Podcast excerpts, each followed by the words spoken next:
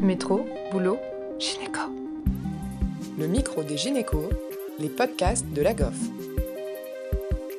Bonjour à tous. Aujourd'hui, nous recevons le docteur Anne Fèvre, gynécologue médicale au CHU de Reims, essentiellement dans le service d'endocrinologie diabète nutrition, où elle assure des consultations de gynécologie médicale et gynécologie endocrinienne. Le docteur Fèvre nous partage aujourd'hui ses recherches sur la maladie cœliaque et la fertilité. Bonjour docteur Fèvre, alors tout d'abord je me permets de faire un rappel sur ce qu'est la maladie cœliaque pour nos auditeurs. Donc la maladie cœliaque, c'est une maladie auto-immune de l'intestin grêle avec une prédisposition génétique secondaire à l'ingestion de gluten qui touche toutes les tranches d'âge et qui se voit le plus souvent chez les femmes. Le gluten, il se trouve dans le blé, le seigle et l'orge et parfois l'avoine par contamination. C'est une maladie qui concerne 1% de la population mais qui est fortement sous-diagnostiquée en effet, seulement 20% des patients sont diagnostiqués en raison des formes frustes ou symptomatiques. Parce qu'en effet, on connaît la forme classique de la maladie qui associe des diarrhées, une perte de poids, un ralentissement de la croissance staturopondérale chez le nourrisson lors de l'introduction du gluten dans son alimentation. Mais actuellement, on constate de plus en plus de présentations digestives modérées et des signes extradigestifs qui sont plus fréquents. Le diagnostic de cette maladie se fait par la recherche d'anticorps dans le sang, les anticorps antitransglutaminase de type IgA, couplés aux IgA total chez une personne consommant régulièrement du gluten au moment de la prise de sang, et aussi par une fibroscopie digestive haute mettant en évidence une atrophie villositaire. Les principales complications de la maladie sont les pathologies osseuses à type d'ostéoporose ou l'association à d'autres maladies auto-immunes de type thyroïdite, diabète de type 1 et aussi la maladie cœliaque réfractaire, ainsi que des cancers digestifs de type lymphome du grêle. Et le seul traitement actuellement de cette maladie est le régime sans gluten strict à vie. Donc pour commencer, je vais vous demander quel lien y a-t-il entre la maladie cœliaque et la fertilité chez la femme?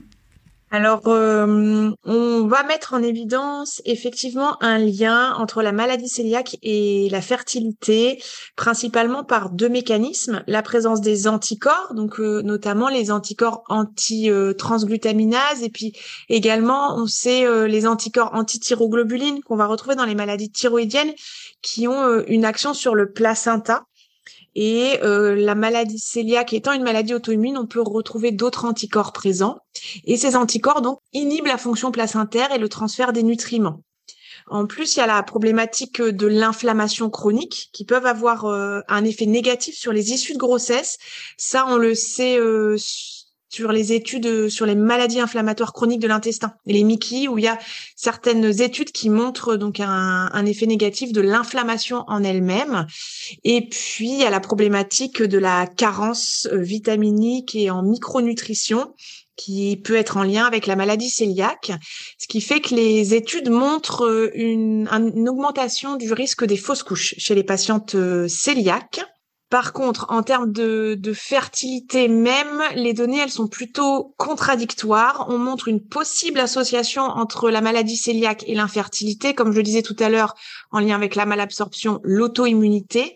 Mais surtout, ce que les études mettent en évidence, c'est que le régime, il est efficace les patientes qui ont une maladie cœliaque bien équilibrée avec une bonne observance du régime vont avoir une fertilité normale. Il persiste un surrisque de fausse couche, mais fertilité normale.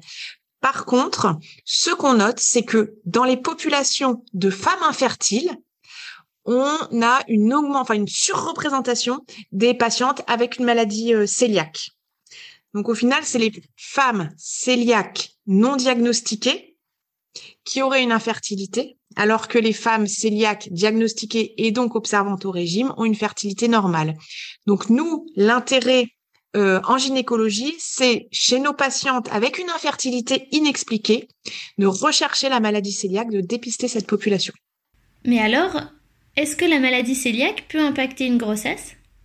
Donc la maladie cœliaque, elle peut impacter la grossesse On l'a vu dans les problématiques de fertilité.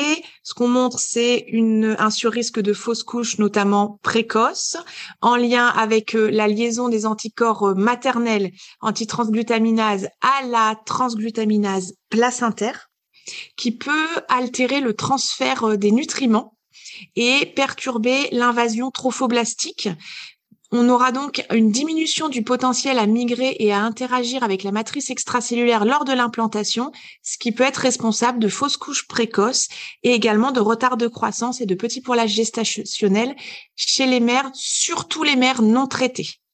On montre que l'observance du régime va diminuer les anticorps circulants et va diminuer les risques de retard de croissance et de petits poilages gestationnels. Il y a la problématique vitaminique euh, surtout les carences potentielles en folate, en B12 et en fer qui peuvent interagir. Le régime il est efficace. Les études elles montrent cependant qu'on a un peu plus de risques pendant la grossesse, euh, un surrisque de prématurité avec un node ratio à 1,35 sur les études les plus récentes, un surrisque de retard de croissance intra-utérin avec un, un ratio à 2,5 quasiment, plus de petits pour la gestationnelle un node ratio à 4,5 et malheureusement une surreprésentation des morts fétales in utero chez ces patientes-là.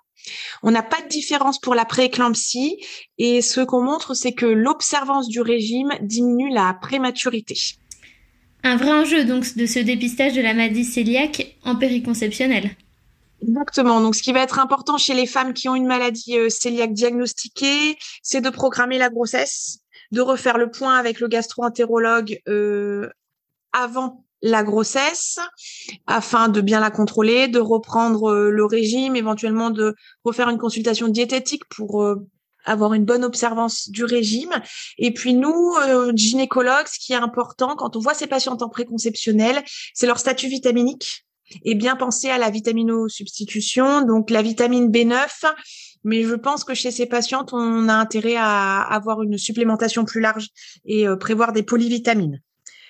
Ensuite, sur le versant obstétrical, ce qu'on montre aussi, c'est qu'on a quand même une surreprésentation des complications et on doit penser chez les patientes qui ont eu des antécédents de complications obstétricales, petits pour la gestationnelle, des RCU, à dépister également la maladie cœliaque, parce qu'on pense que euh, chez les femmes non dépistées et qui n'ont donc pas pu observer le régime, il y a très probablement plus de complications. Donc, comme pour la fertilité, c'est très probablement intéressant d'inclure dans le bilan des antécédents obstétrico-sévères la recherche de maladie cœliaque.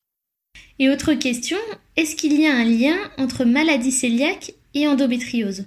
Alors, effectivement, on suspecte un lien il n'y a rien de, de démontré, de prouvé formellement, mais on peut faire un parallèle entre la maladie cœliaque et l'endométriose et se poser la question d'un lien. La prévalence de l'endométriose, elle est importante. Une infertilité peut lui euh, être liée et euh, l'étiologie au final n'est que partiellement connue. Donc avec la théorie de la menstruation rétrograde, mais on sait qu'il va exister des atteintes extra-digestives, donc qui infirment cette théorie.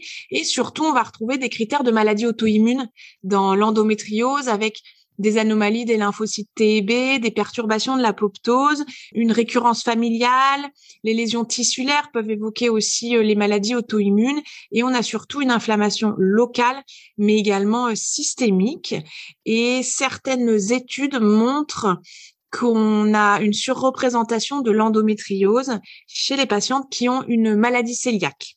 Euh, avec donc un node ratio sur un hasard ratio sur certaines études à 1,39 si on a une, étude de registre suédoise assez récente qui euh, montre que si on restreint euh, la population aux femmes en âge de procréer, le risque d'avoir une endométriose chez les femmes qui ont une maladie cœliaque est plus important que dans la population générale. C'est une étude qui n'avait pas validé l'endométriose sur le plan histologique, mais euh, tout de même, on a quand même euh, plus d'endométriose donc chez la chez la malade cœliaque. Ça a un intérêt, je trouve, plutôt du point de vue gastro-entérologique.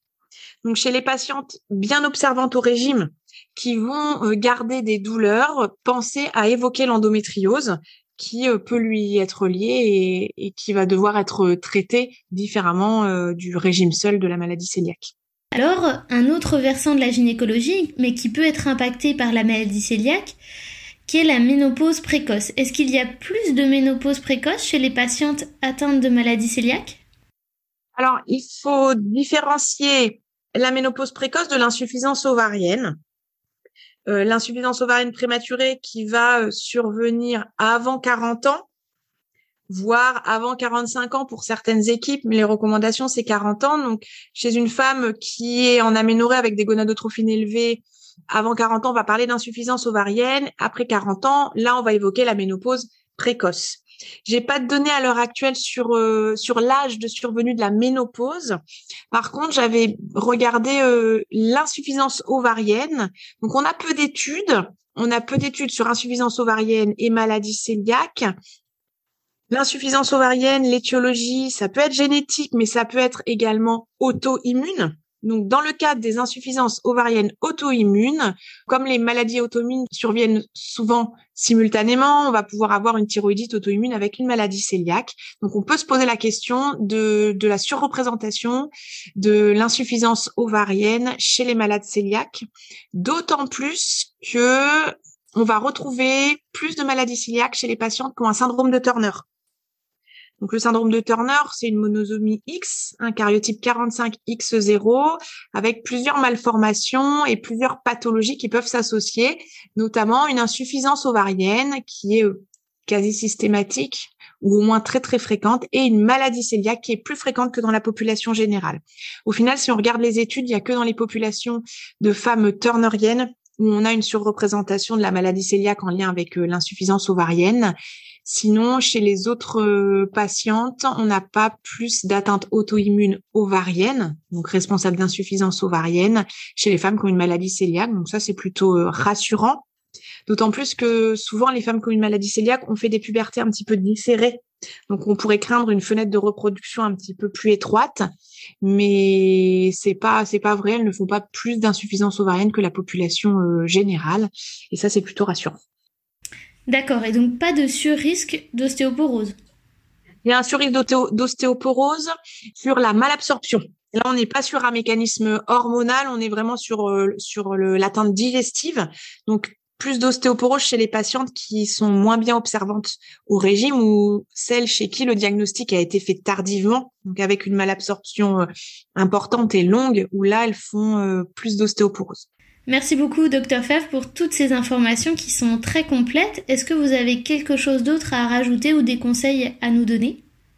Voilà, bien penser, nous, sur le plan obstétrical, à la supplémentation vitaminique chez les femmes cœliaques ou un désir de, de, grossesse, la surveillance pendant la grossesse qui doit être euh, renforcée. C'est vraiment des patientes qui doivent être considérées comme une grossesse à risque avec un suivi échographique euh, renforcé pour dépister euh, le RCU et les PAG notamment. Et puis savoir rassurer les patientes quand même. Les femmes chez qui le diagnostic a été posé, elles sont relativement euh, protégées des complications si elles sont bien observantes au régime. Savoir les réadresser au gastro-entérologue, éventuellement en consulte diététique avant une grossesse, histoire qu'elles euh, qu'elles remettent bien tout à, au point. Et puis y penser quand on a des complications obstétricales ou des infertilités dites inexpliquées, à rechercher euh, une maladie cœliaque. Ça, ça peut être intéressant. Et là, nous, on a notre euh, rôle à jouer. La difficulté de ce régime nécessite une prise en charge diététique, une réorganisation complète de l'alimentation et un soutien de l'entourage. L'Association française des intolérants au gluten, l'AFDIAG, qui soutient ce podcast, apporte une aide précieuse aux malades pour optimiser ce régime et apprendre à détecter la présence de gluten. Merci au Dr Fèvre de nous avoir partagé ses recherches, à l'AFDIAC de soutenir la GOF dans la réalisation de ce podcast et également à Léa Descourvillères pour avoir préparé et animé cette interview. Merci à tous de nous avoir écoutés aujourd'hui. Rendez-vous la semaine prochaine pour un nouvel épisode. Vous retrouverez toutes les ressources et références de ce podcast dans la description. Et surtout, n'hésitez pas à vous abonner à la chaîne, à lui accorder 5 étoiles, voire même à en parler autour de vous. Métro, boulot, gynéco.